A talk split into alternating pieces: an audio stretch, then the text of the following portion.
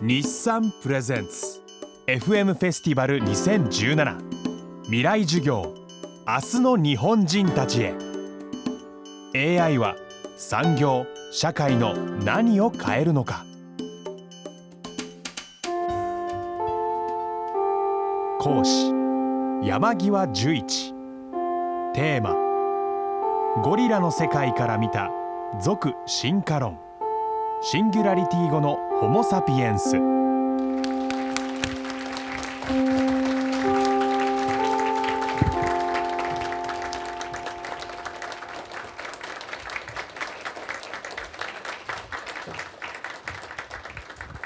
ー、皆さんこんにちは、えー、今ご紹介いただいたようにあのゴリラから見たっていうことが求められてるんですが、まあ、この40年ほどですねアフリカの野生のゴリラの世界に入って、まあ、向こうのゴリラの暮らしをしながら人間世界を眺めてきました。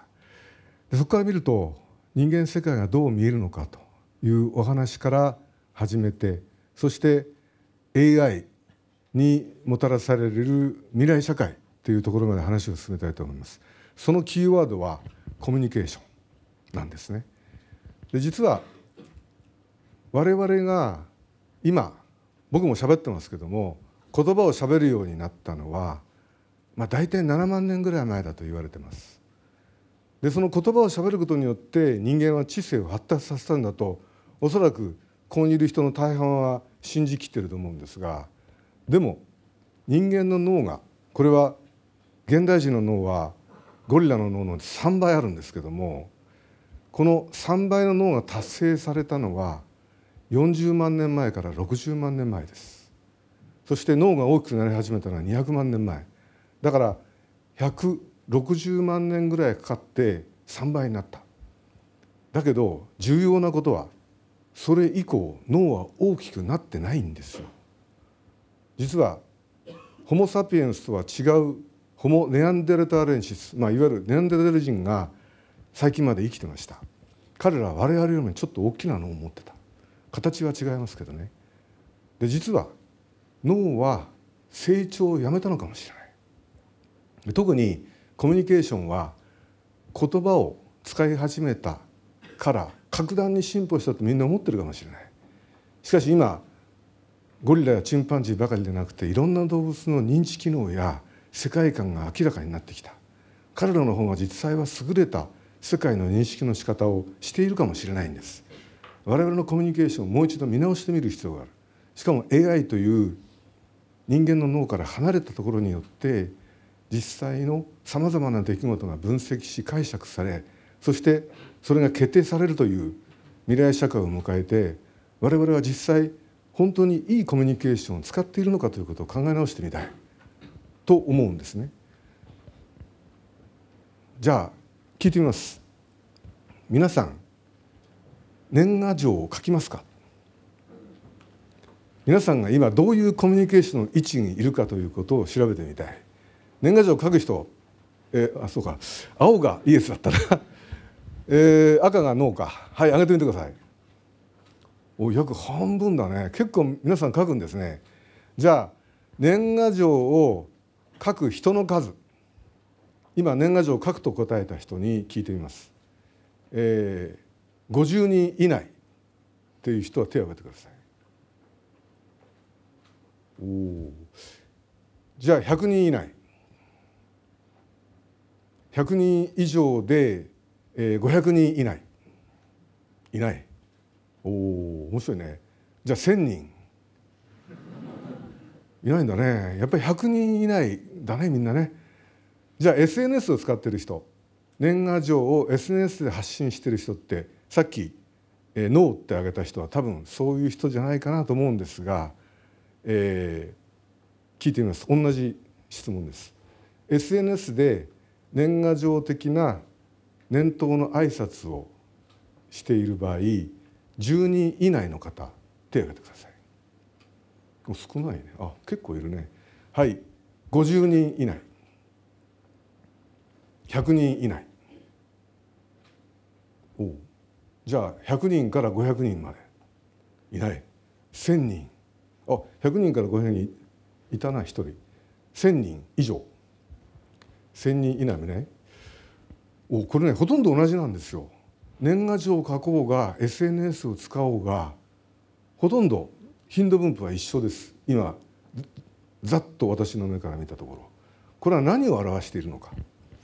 で実は人間の脳が3倍大きくなったゴリラと比べてね理由は社会脳だと言われてるんですね。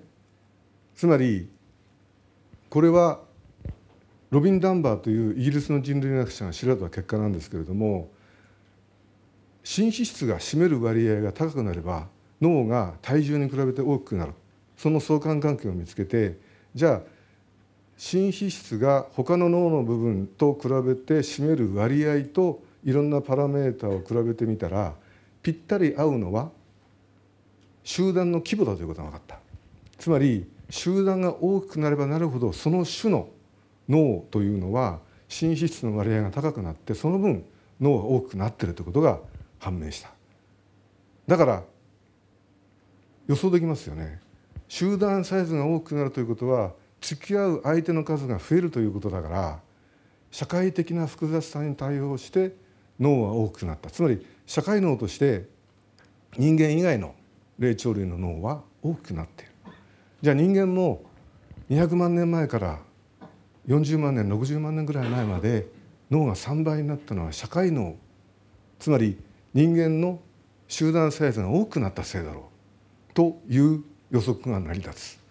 でダンバーはそれを相関係数として化石人類から推定できる脳の大きさに当てはめてみて化石人類が暮らしていた当時の集団サイズを割り出してみた。そしたら今から350万年前のオーストラロピテクスホモと言われる前のつまり脳がまだゴリラ並みの化石人類はまあ30人以下。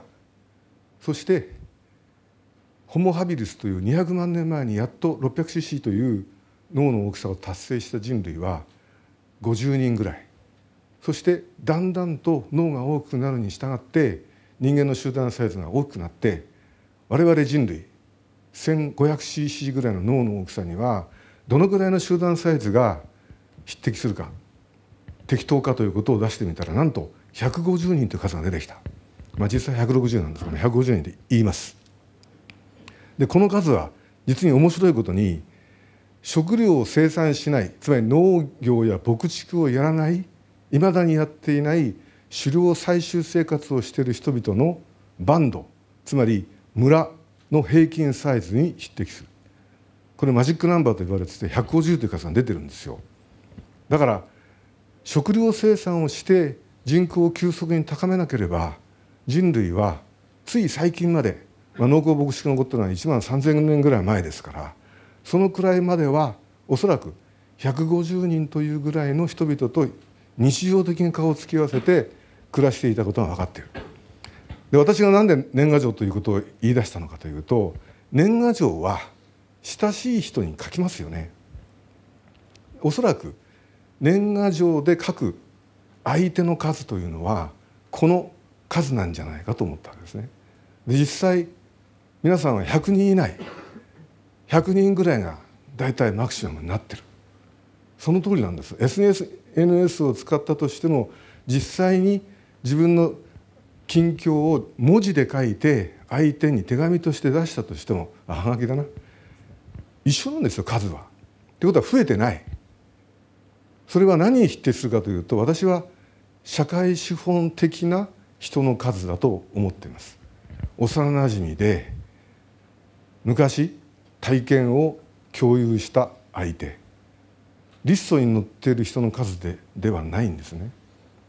顔のきちんと覚えているような人の数。つまり社会資本といったのはそういう人たちは何か自分がトラブルを抱えた時に疑いもなく相談に乗ってくれると自分が思っている人の数です。でその数は実はあまり増えてないんじゃないかと思うんですね。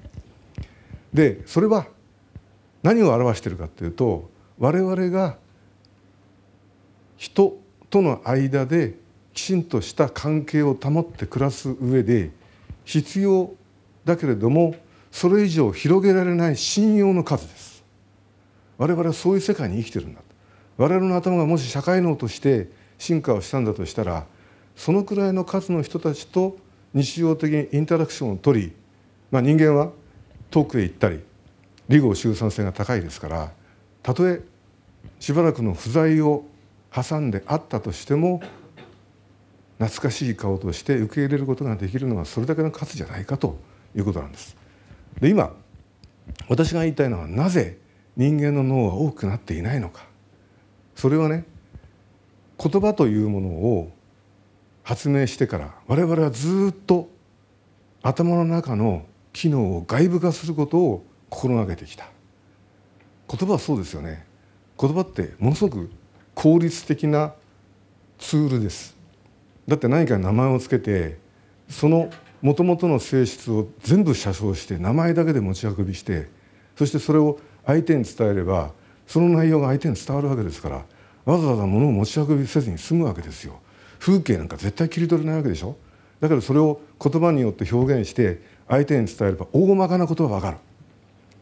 しかしここで大事なことは大まかなことは分かるけど実態は伝えられないってことなんです。だからいろんなものをそぎ落としてるわけですよ。でもそれができることによって我々はすごく自由になった。いろんな情景やものを簡単に持ち運びして相手と共有できるようになった。それでも持ち運びできないものがあった。それは人間関係なんですよ。人間関係というのは言葉になかなか訳して持ち運びができないものです。それをずっと我々はそうではないと頭の中では考えて集団の規模を拡大してきた。今72億に達するような人口がいるわけですよ。ところが農耕牧畜が始まった頃の人口っていくらか知ってますか？地球上で500万から800万しかいなかったわけです。それがわずか1万数千年の間に72億までなっちゃったわけですよ。しかも都市の生活諸君が今暮らしているあの都市の生活というのは日常的にたくさんの人たちとここだって200人ぐらいの人がいるわけですよ。でもお互い親しい関係を結んでいるわけではない。ただ同じ場所にいる。でもゴリラからすればあるいはチンパンジーからすればありえないことなんです。見知らない人たちと仲間とこういう机を並べて一緒にいられるなんてことはありえないことです。それは身体を通じてさまざまな親密な関係を紡がなければ一緒にいられないんです。人間はそれを技術によってあの見知らぬ人間と同居しても不安を感じない脅威を感じないような社会を作り上げてきました。だけどそれは本当にそうなんだろうかというまさに岐路に立たされていると思うんですよ。だってねさっき SNS であの交換し合ってる人たちっていうのはまあ実際に文字でやり取りしたわけなんですけども生の声でやり取りしてるわけではない。年賀状だってまあ元を正せばそうです。で一方向であり帰ってくるまでに時間がかかる。しかし会話というのは瞬間芸なんですよ。相手と会って話をしていくうちに相手の反応によって自分の話す内容が変わる。あるいは相手が感じていることによって自分が相手に対する働き方が変わる。そういうことが連鎖的につながり合って何か面白いことが出てくる。それは時間と比例するかもしれません。時間をかけなければそういうことがすぐに出てくるわけではない。だから我々は機械、まあ、産業革命以降ですね時間と空間をどんどんどんどん節約することをあの心がけてきたけれどもでもそれによっては果たせないものがあるってことにずっと気が付かずにいた。でも我々はまさに共有する時間というものを失ってきたわけです。時間というものを個人の側に引き寄せることによって他者と離れ合ってきた。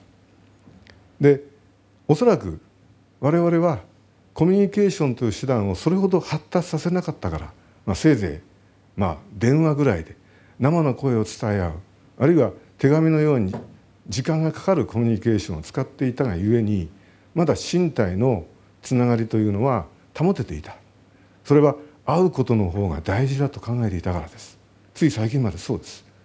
でもだんだんと ICT つまり情報インフォメーション技術が情報通信技術が発達し始めて一人で何万人もの人と一気にコミュニケーションを取れるようになった。でもこれは錯覚かもしれないんですよね。でそのおかげで身体的なコミュニケーションが置き去りにされ始めているというのが今の現象だと思います。友達を作るときに一番大事だと思ってる自分の魅力って何でしょう？それを聞いてみたい。イエスかノーで答えてください。会話術だと思ってる人。ブルーがイエス。赤がノーお。結構赤が多いですね。会話術ではない。じゃあねパフォーマンスだと思ってる人。おこれはまああでも赤多いですね。ノーですか。会話術でもない。パフォーマンスでもない。じゃあえっ、と身なり。風景外見だと思ってる人。結構みんな赤が多いですね。ってことは答えないじゃん。な何なんですか。友達になる時に一番重要だと思ってる自分の条件って何ですか。誰かそれ以外の答えを言える人。あはいどうぞ。あうんバカっぽさというかなんかこうなんか特にこう拒否拒否しないような、まあ、それはパフォーマンスなんていうんですかねあの振る舞いにも入るのかもしれないんですけどあの、まあ、極力こう規定しないような姿勢で最初接している接しているってわけじゃないんですよね。なんか自然にそういうふうにしたいなって思っているっていうその姿勢ですかね。気持ちのあり方というか。はい。相手を受け入れる相手が受け入れて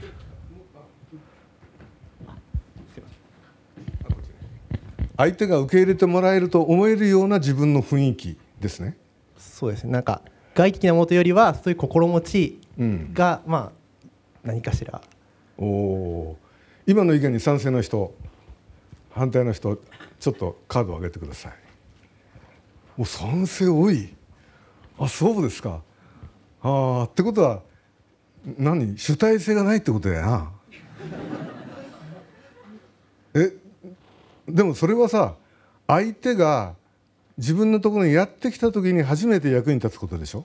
そうです、ね、相手、はい、つまりあ。の友達を作る時にじゃあ友達が自分に関心を持ってくれない近づいてきてくれないじゃないですか。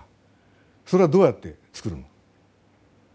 最初はでも自分の方から話しかけたりするかもしれないのでそれがそのコミュニケーション力とかなんていうんですかそのうん、自分で意識してなんかこう、まあ、その自分の魅力っていうものその積極的に関わろうとしているそなんかその、うんまあ、その振る舞いがそしたら自分の他の人にはないというか自分が働きかけてるという意味で自分が意識している自分の魅力。そこでこう何も関わりを持ちに行こうとしなければ、うん、多分関係性生まれないし相手から見てもこうなんか自分っていうものに対して関わろうというふうに思わないかもしれないですけど言っているというそのそこだけは確かになんか心持ちというよりかは具体的な行動なので、うん、そうかそれはねゴリラから見ると全く反対なんですよ。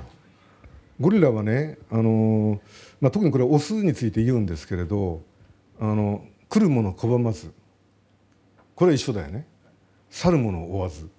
でも来るものを拒まずっていう時には来させないといけないわけですよね。だからゴリラは立派なディスプレイが発達していて胸を叩いて見せたり白いシルバークという背中を相手にじっと見せたりして構えの姿勢をとってで誰でも来ていいよと。でそのあの構えと身体の美しさでもってあの仲間を引っ込む。ってことをやるんですけれどそういうことをやらずに、まあ、人間の場合には相手に対して働きかけてなおかつ相手が自分の中に入ってきやすいように整えるってことが大事なのかな。というふうに考えてます。あ確かにそれもそうだと思うんですが、うん、でも自分の魅力をやっぱり相手に分かってもらわないとやっぱり飽きられちゃうんじゃないですか？そこはどうなんでしょう？何か自分でこれはアピールした方がいいと思うようなことをも考えてる人いない？